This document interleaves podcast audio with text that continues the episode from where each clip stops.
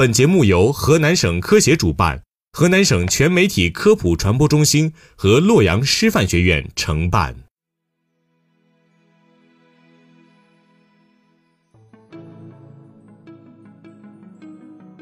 各位听众，大家好，欢迎收听科普之声电商学院，我是嘉诚，我是柯宇。微信群帮助做生意。河北省博乡县故城店村李坡经营着一家超市，他看到网络这么普及，就成立了一个李坡超市微信群。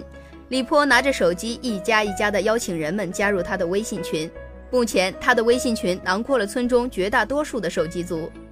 李坡在微信群里面每天都会发布一些特价商品信息和销售优惠信息，例如原价三十元一箱的纯牛奶今天开始抢购，九点前抢购的每箱优惠两块钱。看到微信提醒的农民早早前来购物。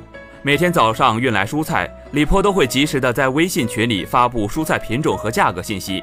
有的顾客通过微信群回复信息预定蔬菜。还有的通过微信上的付款功能提前预付了蔬菜款，李坡把已经付款的蔬菜提前包好，随时等待客人领取。李坡还时不时的在微信上搞活动，例如发红包让大家去抢，在游戏中提高了顾客参与热情。